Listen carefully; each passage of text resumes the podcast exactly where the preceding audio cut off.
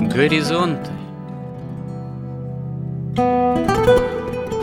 Авторская рубрика протерея Андрея Спиридонова и Георгия Лодочника Люди, явления, события –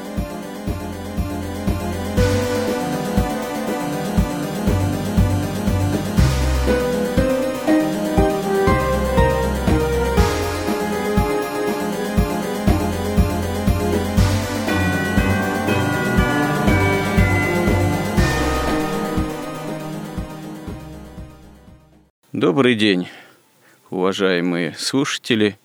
В эфире радио «Благовещение» и в нашей постоянной рубрике «Горизонты» я, протерей Андрей Спиридонов и мой добрый собеседник Георгий Лодочник продолжаем наши смысловые и словесные изыскания из области истории как промысла Божьего. В данном случае мы должны продолжить разговор о деньгах, потому что несколько последних сюжетов мы посвятили такому обзору исторического развития магических представлений, магии как таковой, но вот именно в контексте э, религиозной и всеобщей истории, об отдельных эпизодах, о которых мы говорим, именно вот в контексте того, как это можно понимать с точки зрения промысла Божьего, и, конечно же, история денег как таковых, она тоже к истории развития человеческой цивилизации имеет э, непосредственное и достаточно важное значение. Мы остановились, собственно говоря, на том, что из, скажем так, средства простого обмена, простых достаточно изначально товарно-денежных отношений – эквивалента товар, что называется, и так далее и тому подобное. К настоящему времени деньги превратились в такие манипулятивные магические технологии, благодаря которым происходит уже, как говорится, далеко не первый год и не первое десятилетие концентрация э, тех или иных капиталов, происходит осуществление, с одной стороны, возможности ну, накопление тех или иных ценностей, там, имуществ, э, происходит регулирование в обществе так называемого развитого потребления, ну, в общем, можно сказать, самого этого уровня комфорта.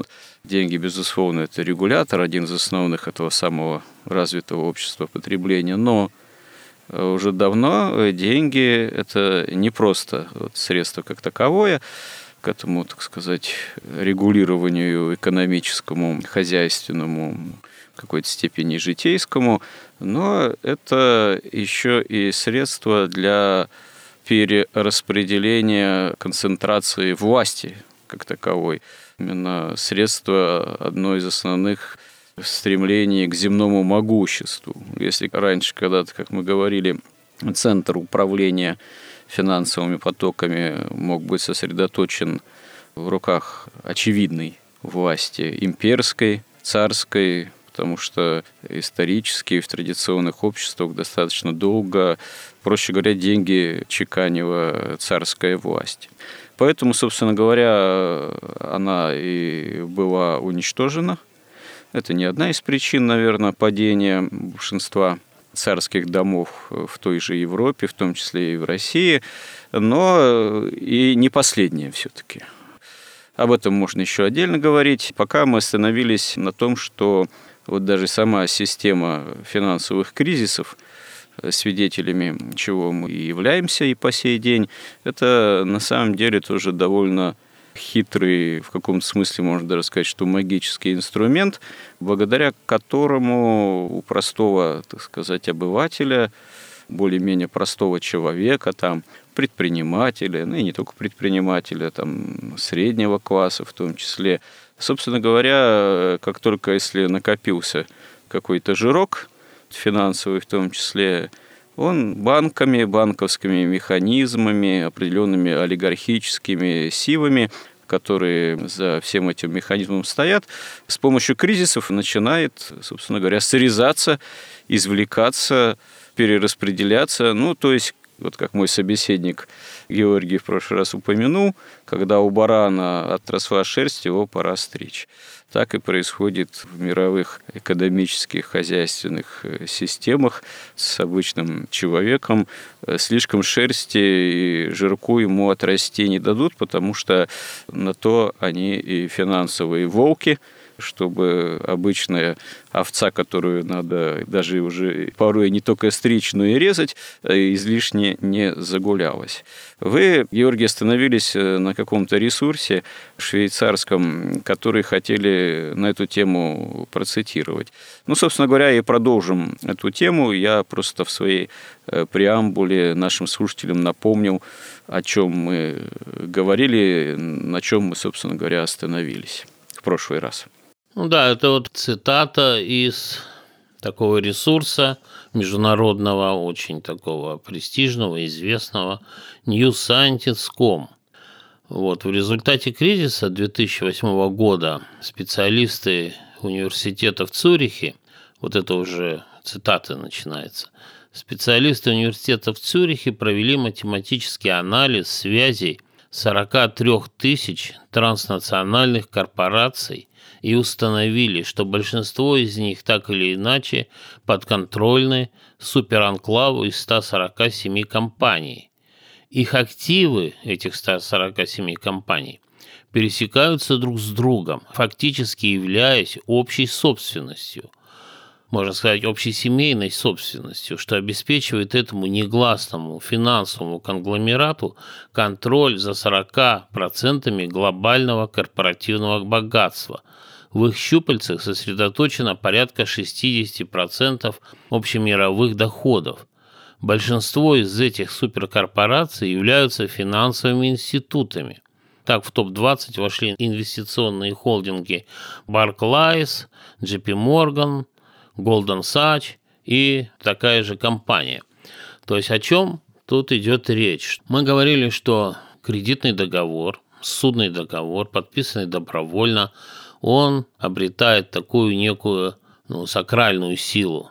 И вот если, например, мы вспомним, как писал Пушкин, «Все куплю», сказала Злата, «все возьму», сказал Булат. То в этом споре, конечно, и мы видим на практике, что Злата победила. Потому что вот эта сила Булата, она основана на насилии и, собственно, насилии на некоторой. Да? Этой силой надо непрестанно обладать. Да и к тому же Булат, он тоже куплен оказался в конечном счете, в каком-то смысле.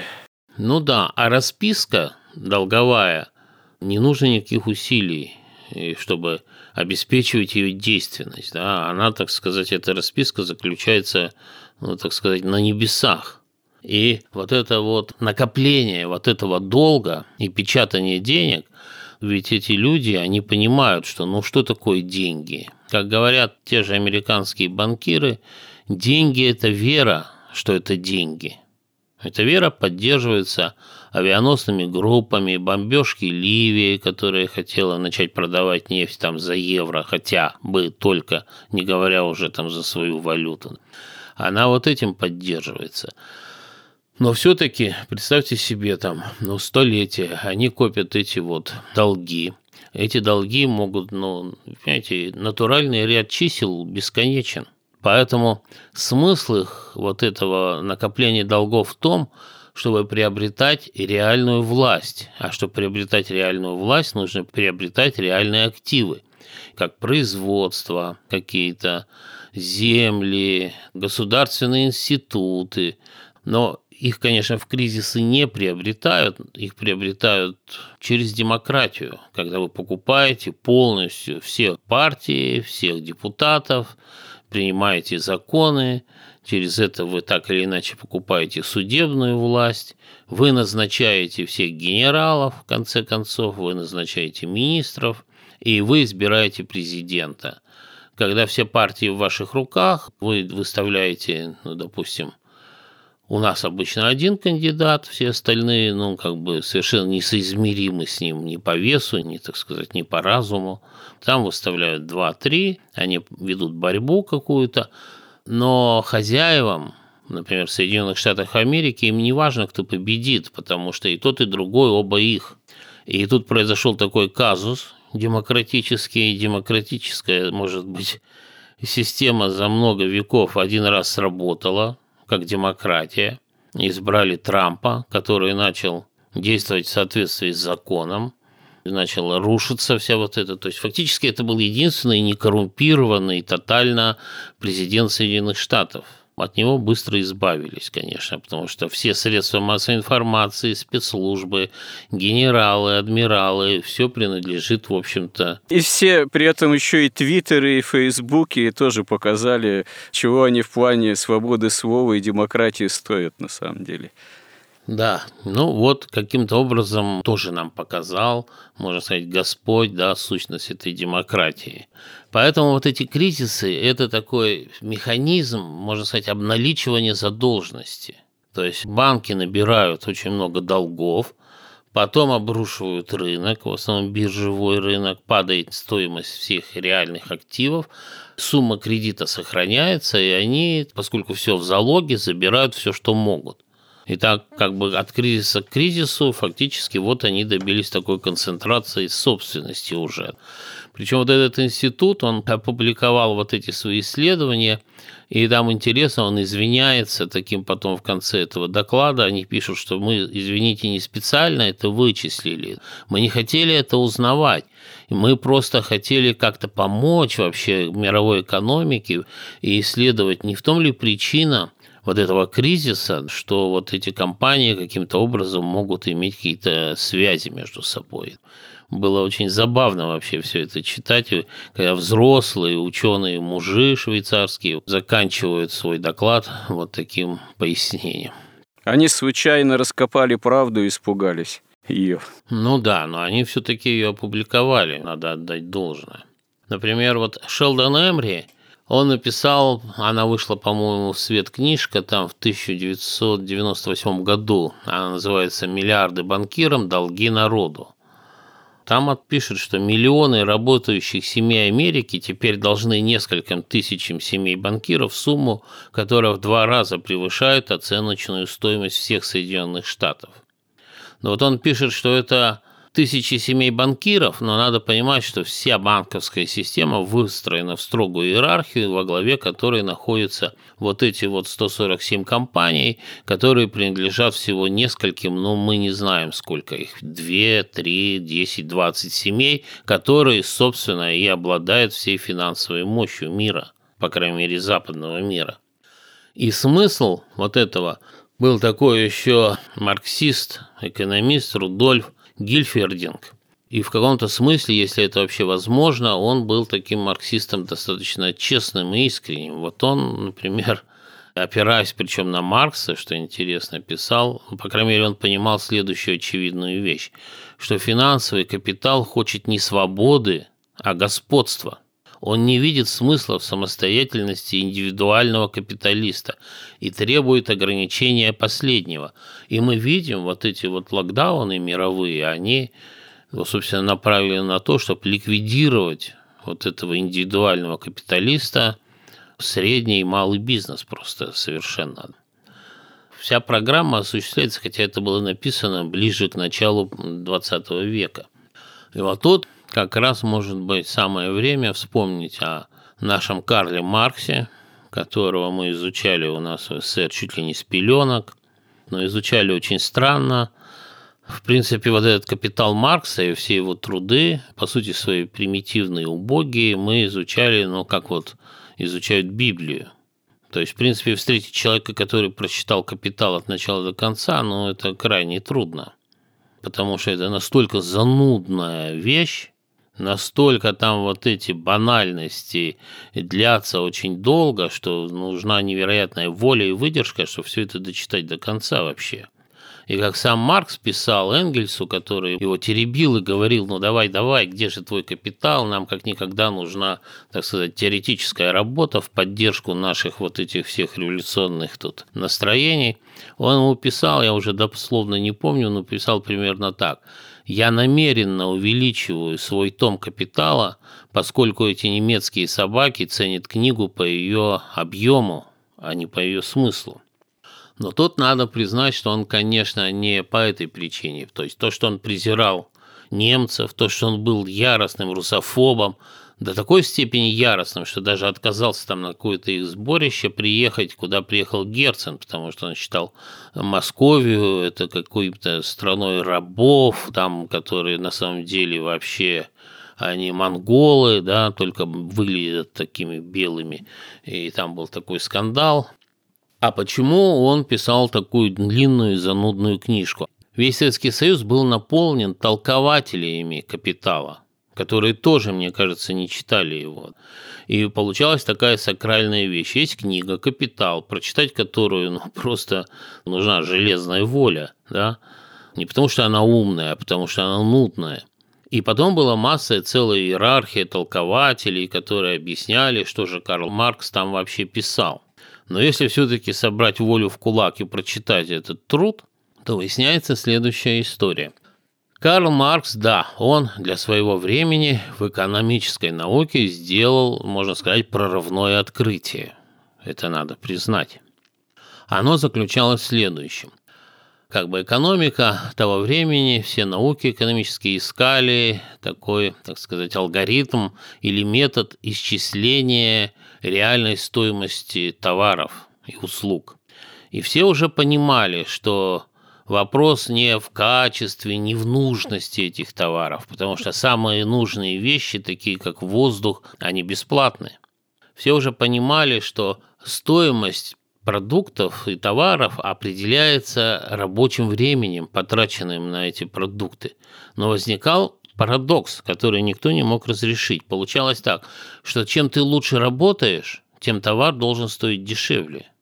Вот. И Карл Маркс, его открытие заключалось в том, реальное открытие. Он сказал, что стоимость товара определяется трудозатратами на производство этого товара – в определенной экономической формации, в средний повод этой формации. Например, вот уровень развития технологий Франции таковой, и средняя стоимость производства, там, не знаю, там, табуретки, она вот столько-то занимает часов, вот этот труд, вот эти часы, затраченные на производство этой табуретки, и определяют ее реальную рыночную стоимость.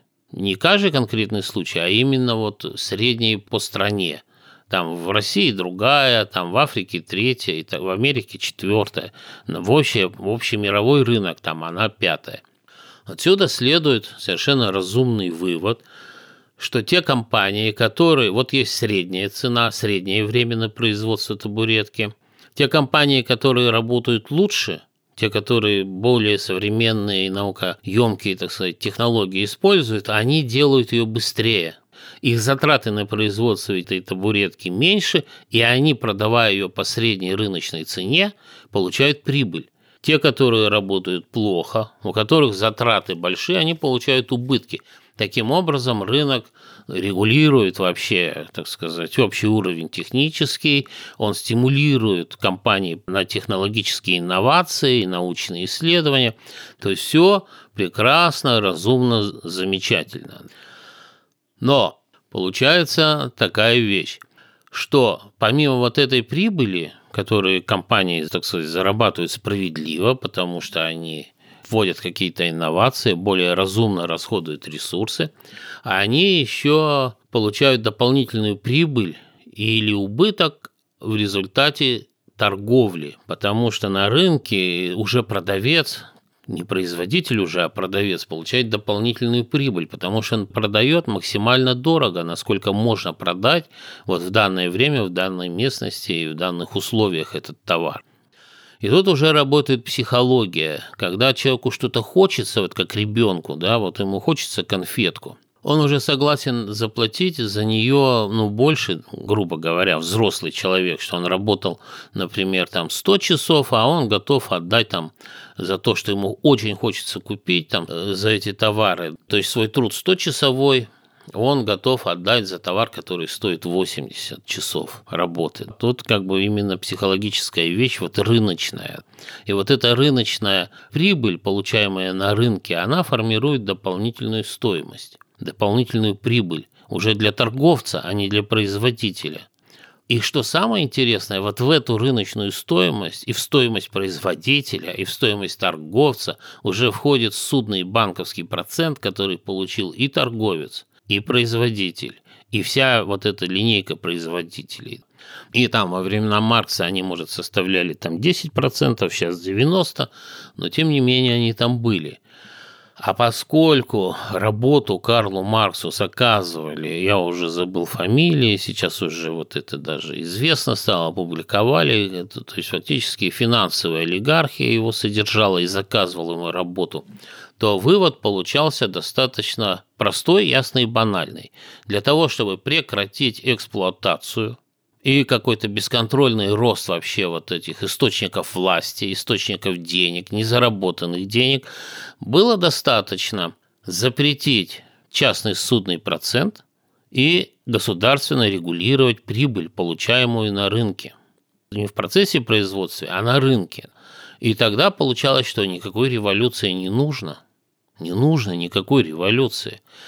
И вот опираясь вот на цитату еще из Рудольфа Гельфервенга, где он пишет, что финансовый капитал хотел господства. Так вот, во времена Маркса этого господства у финансового капитала еще не было. Он еще только боролся за это господство. Именно он боролся, международный финансовый капитал боролся с капиталом национальным производительным капиталом. И им нужна была работа теоретическая – чтобы доказать, что в эксплуатации, во всех бедах народа виноваты не банкиры кровососущие, а виноваты производители, то есть работодатели. И не международная мафия виновата, а именно, собственно, национальные производители виноваты.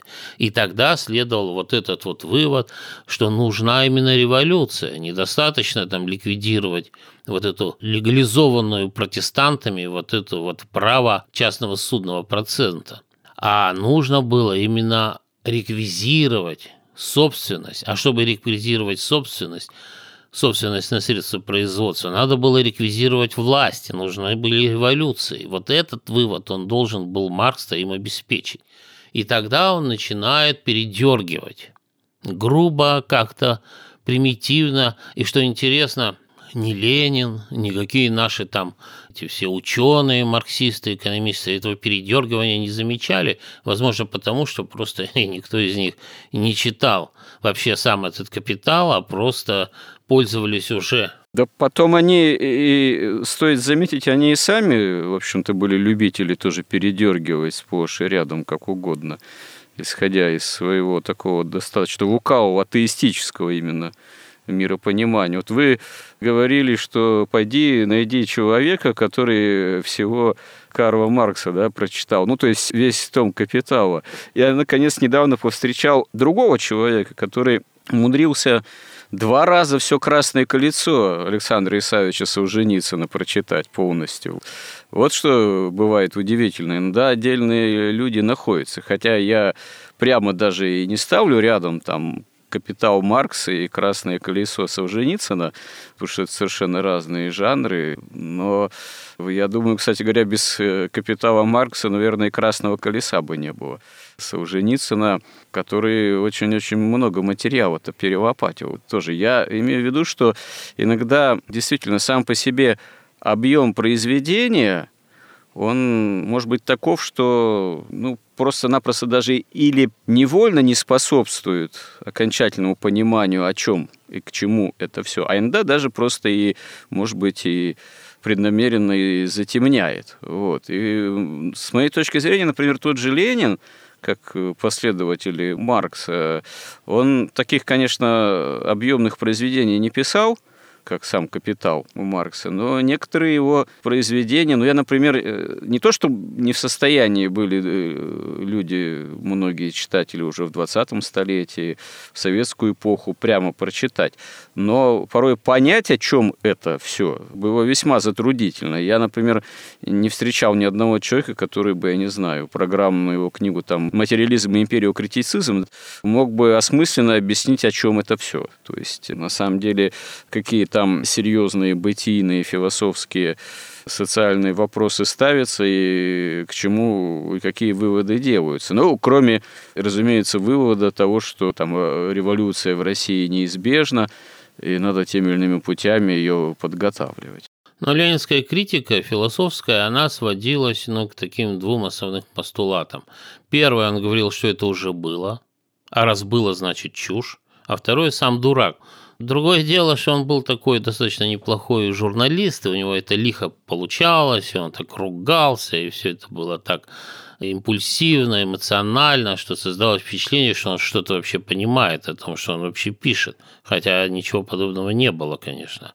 Ну, и потом, вот понимаете, очень трудно, но как доказать, что у тебя материя управляет духом, когда у тебя, получается что, что вот у тебя, например, рука потянулась за колбасой, а потом у тебя мысль приходит в голову, что я хочу вообще протянуть руку, да, все же ведь прямо наоборот, поэтому это все очень мучительная история, да, и потом доказывать вот эту вечную смерть, то, что нет любви, а это есть только движение соков там в утробе, что нет разума, а это только галлюцинации, потому что, ну, материя там производит какие-то свои там движения, возбуждение нейронов, от этого человеку кажется, что он человек, и все противоречит на каждом шагу и, и друг другу, и реальности, и, конечно, им приходится крутиться как раз вот эти все свои открытия и передергивания Маркс делает буквально там на первых страницах своего капитала.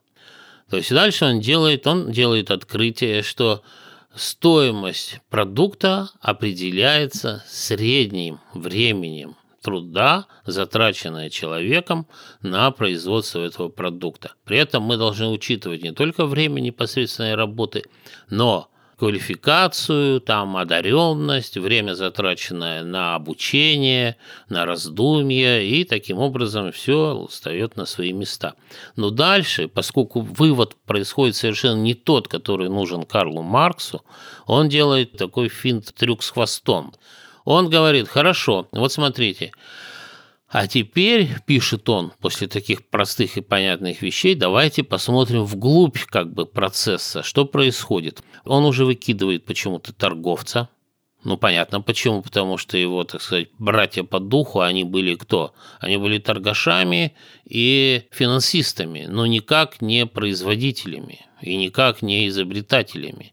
Поэтому он их как-то так вот всех объединяет и говорит, вот производитель взял и продал товар и у него получилась прибыль. Господи, откуда же у него прибыль-то взялась? А прибыль взялась из-за того, что он не доплатил рабочим. Он их заставил работать добавленное время, он вот такую ввел. Добавленное время он, тоже ему пришлось, чтобы запутать, так сказать, все следы.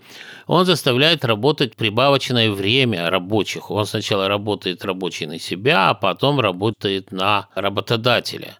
При этом как раз вот все затраты на организацию производства, все риски финансовые, рыночные, он как бы вычеркивает, как будто их нет. Получается еще глупее. Получается, что степень эксплуатации зависит от той стоимости, по которой производитель продал торговцу свой товар. Вот если он его продал с убытком, получается, что рабочие эксплуатировали хозяина. Если он продал прибылью, то хозяин эксплуатирует рабочих. Причем чем дороже он продает, тем сильнее эксплуатирует рабочих. Хотя это абсолютно ахинея и бред. Ясно, что прибыль получается на рынке именно путем соблазна, путем упаковки, путем там рекламы, путем там нейролингвистического программирования. Именно заставляют людей покупать продукты и товары во много раз дороже, чем их реальная стоимость, если обращаться к времени именно производства, как раз к тому же самому определению Маркса. И он вводит это понятие, говорит, что да, его понять очень трудно – но это, значит, как в этом фильме Иван Васильевич меняет профессии, да понять его нетрудно, ему камская волость нужна. Точно так же здесь. Понять его нетрудно, ему нужно доказать необходимость революции, необходимость отъема средств производства, свержения царских режимов, освобождения от церкви, и в конечном счете они, может быть, и не надеялись на такой блестящий результат, который они получили в России, но именно победа финансового капитала, международного финансового, каббалистического капитала над капиталом национальным, трудовым, можно сказать, производительным капиталом. Вот эта задача в книге «Капитал» Карла Маркса, она точно была поставлена, и она решена, потому что мы видим, что сегодня вот через эти кризисы, через эту каббалистическую, так сказать, сеть, они именно финансовый капитал сконцентрировал у себя все активы, все производство, все политическую, экономическую, интеллектуальную, духовную власть, все они сконцентрировали. И, казалось бы, вообще деньги и финансисты – это такой как бы сервисный институты, сервисные какие-то технологии, но именно они сейчас владеют всем производственным, и сейчас они уже решили. Дело в том, что в процессе этой вот, так сказать, каббалистики, они выпускали столько долларов, что вот как вот тут вот сказано было у Шелдона Эмри, что уже долги работающих американцев в два раза превышают всю оценочную стоимость США, но сегодня уже долги там мировые вот этим вот этим же самым финансистам, они уже во много раз превосходят стоимость всей земли. То есть эти долги уже отдать нельзя уже выпущенного капитала, вот этих денег выпущено столько, что обеспечить какую-то норму прибыли даже в 2% невозможно, потому что 2% от существующих денег, они превосходят вообще все производственные возможности Земли. Ну и финансисты это понимают, да? Конечно, прекрасно понимают. И поэтому им нужно искать какой-то выход из э, ситуации путем пандемии, локдаунов и так далее, как один из способов.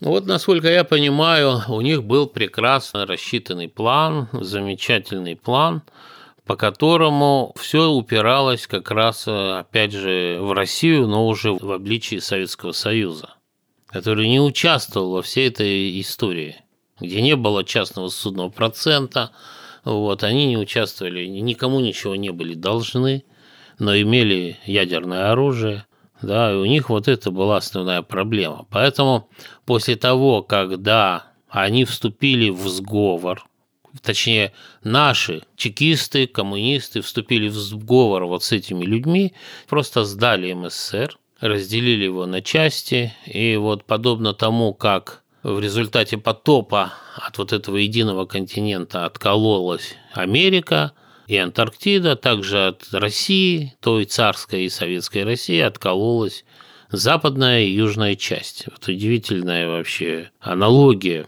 просто происходит историческая.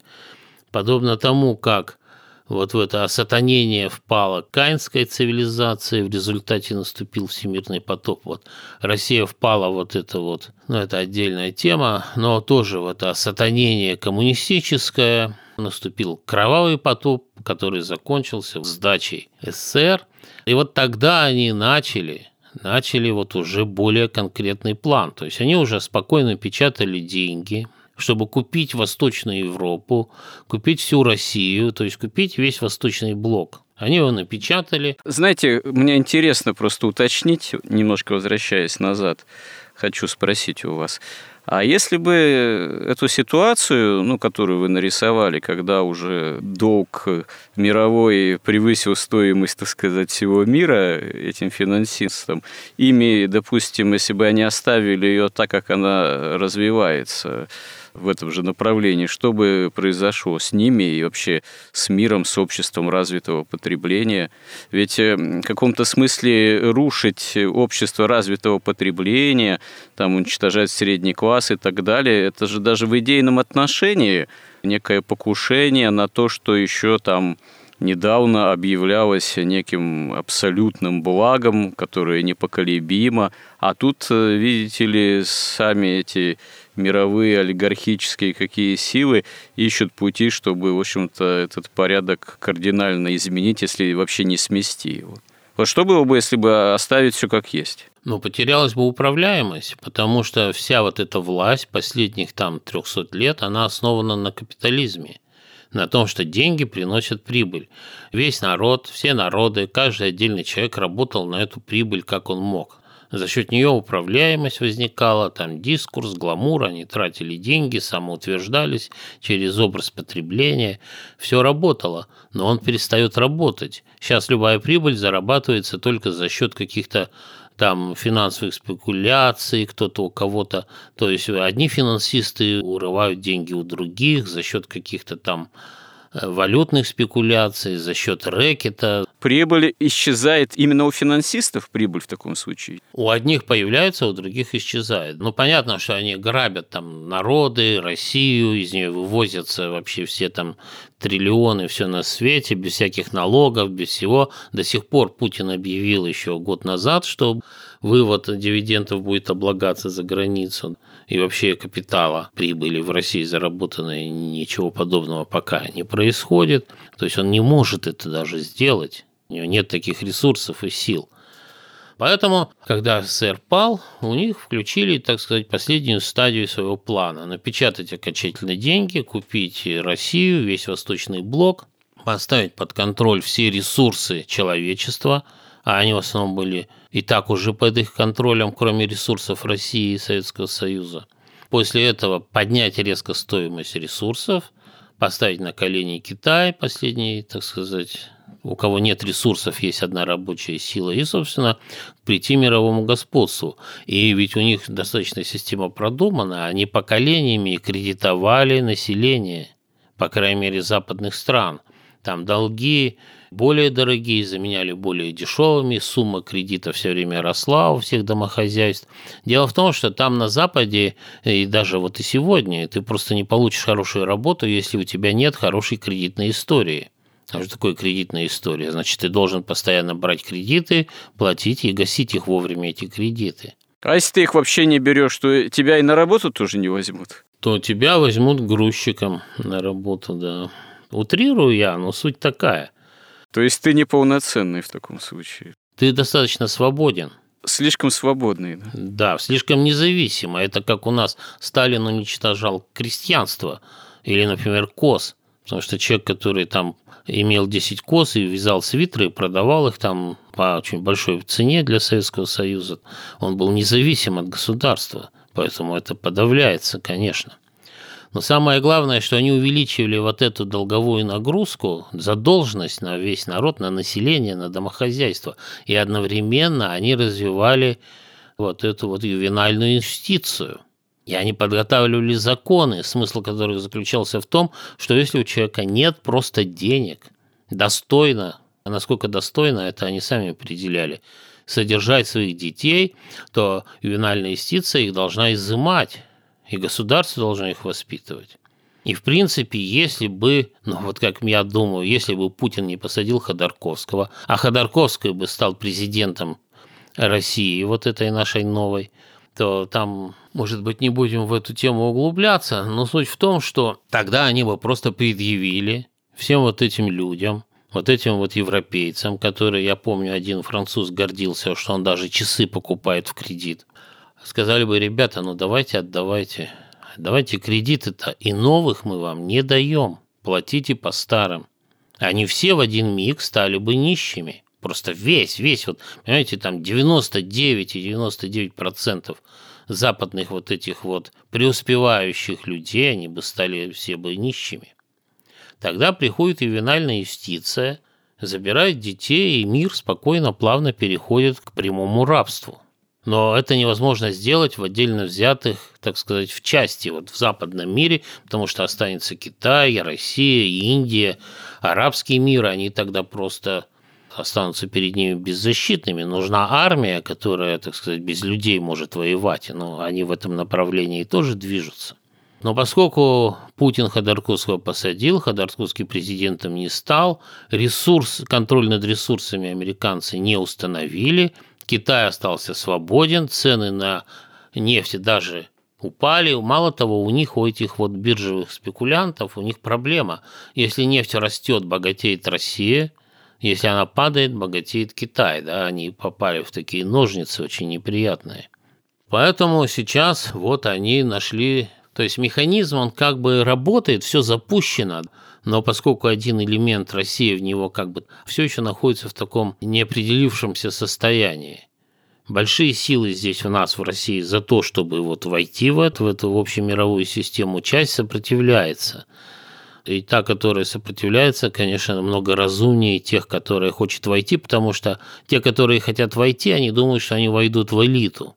Нет, они тоже войдут в ряды рабов, у них точно так же все отнимут. И мало того, может быть, еще многих отрезвило то, как американцы поступили с Дерипаской. Они просто взяли и отняли у него всю алюминиевую промышленность вместе с электростанциями, там, братскими, со всеми, да. Просто взяли и на глазах всего мира демонстративно отняли. Но так же произойдет со всеми любителями западной вот этой цивилизации. Поэтому сейчас мы находимся на таком вот распутии, и мы должны, мы хотим все-таки начать рассказывать, как вот это тайна беззакония, вот из того состояния, когда, представляете, у каббалистов ничего нет. Ни земли, ни храма, ни религии, ни денег, ничего, ни власти. Все рассеяние находится в каком-то. Это как они дошли до фактически мирового господства. Эта история тоже интересная, она происходила 2000 лет, шаг за шагом, упорного и непрестанного труда. Но прежде все-таки хотелось бы закончить вот с этим ясным пониманием, что такое магия. Сегодня мы, у нас осталось, скажем так, минут пять свободного эфирного времени, поэтому начинать, так сказать, целую историю поэтапно, наверное, не стоит. Лучше это вынести в рамки следующего сюжета. Наверное, надо подытожить э, этот вот экскурс, который сегодня был предпринят вами в основном в понимании того, что происходит в современности, а мы это все ощущаем. Тут, как говорится, не надо быть э, финансистом, банкиром, бизнесменом. Очевидно, что и те серии кризисов, которые были в недавнем времени, и вот эта так называемая пандемия – со своими там локдаунами, которые оказали такое обрушающее действие на мировую экономику, как известно. Это все далеко не случайный и не стихийный процесс. Вообще, конечно, стоит заметить здесь же, что никогда ничего не бывает все полностью так сказать, спрограммированным. Не бывает такого, чтобы за каждым тайным углом где-то сидел какой-то хищный масон и незаметно дергал за ниточки веревочки, и все вокруг вот кружилось, крутилось и шло строго только в определенном направлении. Так, конечно, не бывает. Вот. Человек предполагает, а Господь располагает. Но вот суть-то магии, как раз-таки, о чем мы говорим в последнее время, в последних сюжетах, это, как мы уже отмечали, стремление именно к получению определенной власти – к осуществлению именно что манипулятивных технологий в отношении других людей и целых масс людей, а то и всего населения земного шара, которое вот, уже 7,5 миллиардов достигает. Это всегда некая попытка узурпировать большую власть, в том числе узурпировать власть Бога. Ну, так как Бога, его власть, конечно, сама магия или тельные магические системы понимают. Это, как мы уже тоже неоднократно упоминали, попытка построить определенную вот эту Вавилонскую башню, что называется, и сделать себе имя. То есть сделать себе имя – это тоже мы об этом говорили, повторюсь, это именно попытка узурпировать власть Бога, потому что только Бог может нарекать, создавать имена – или даровать прямо эту власть, как это мы видим в библейской истории, когда Адам нарекает имена, это делается Адамом не автономно, а с помощью Божией, потому что Господь приводит к Адаму всех животных. То есть только Бог может в каком-то смысле привести человеку весь мир и подчинить человеку весь мир, если человек находится в согласии с Богом, с его волей. А вот магические тенденции, они пытаются себе подчинить привести, можно сказать, к себе весь мир, помимо именно вот воли Божией, как таковой, и восставая на Бога. Видимо, поэтому эти попытки, они иногда имеют довольно серьезный размах, иногда они впечатляют. Вот к тому же, если мы оказываемся этому свидетелями, да, они имеют такое эпохальное значение – но, наверное, в полной мере они никогда не удаются, потому что, начиная с первой Вавилонской башни, она все равно рушится. Каким бы грандиозным строительством это не было затеяно. То, о чем мы говорили, вот наша эпоха, это тоже в какой-то степени попытка строительства очередной Э, Вавилонской башни, и рушится ли она, и когда рухнет. То есть э, в этом отношении вы можете какой-то прогноз высказать, краткий? Вот это и есть, да, самая настоящая Вавилонская башня. Вот эта башня, вот этой вот концентрации власти у каббалистов, вообще у магических каких-то эзотерических сил, у сатанических сил. И эта власть их основана именно на справедливости без милосердия. Вот о чем я и хотел подробнее поговорить, как это осуществляется. Ведь вот и сатана, он, в общем-то, что требует? Он требует справедливости, чтобы ну, те, кто люди пали, и по справедливости должны оказаться его власти – и человек может освободиться от власти сатаны только милосердием божественным. И вот как раз Христос-то он и явил, он полностью удовлетворил справедливости своей жертвой, да, но явил вот это божественное милосердие. И вот именно только через христианство божественное милосердие освобождает человека от вот этих вот каббалистических пут, основанных на чистой справедливости. Вот тут весь как бы конфликт современного мира, но люди добровольно избирают не христианство, а вот эти путы – и что бы я хотел еще все-таки сказать, ясно вот закончить, в чем передергивание Карла Маркса. Сначала он говорит, что реальная настоящая стоимость определяется временем труда на ее производство, а потом вдруг незаметно объявляет рыночную стоимость, куда уже входит и прибыль торговца, и прибыль ростовщика объявляет реальной стоимостью, и от нее уже вот тут и есть передергивание, просто грубое, фальшивое передергивание. И от нее уже высчитывает прибавочное время. И все это ведь сработало и работает, но это тоже ясно почему. Потому что все средства массовой информации в руках заказчиков вот этого капитала, тех, кто заказывал Карлу Марксу, кто его содержал, и они раскручивают эту теорию экономическую самыми такими продвинутыми способами.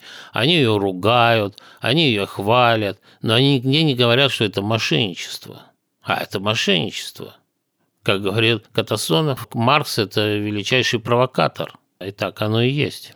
Ну что ж, продолжим еще эти достаточно, я думаю, для многих, для нас животрепещущие темы которые в себе, как мы видим, скрывают не только чисто какие-то хозяйственные, экономические интересы или заинтересованности, они в конечном счете таят в себе достаточно серьезную, ну, нравственную проблематику, что называется. Но это как раз вот осуществление этой тайны беззакония, о которой апостол Павел говорил.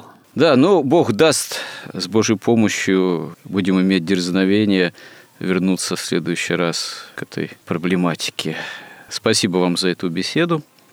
И спасибо всем, кому интересны эти наши разговоры, поиски определений того, что с нами происходит, и попытки осмысления всего этого. И храни всех Господь. Горизонт на радио Благовещение.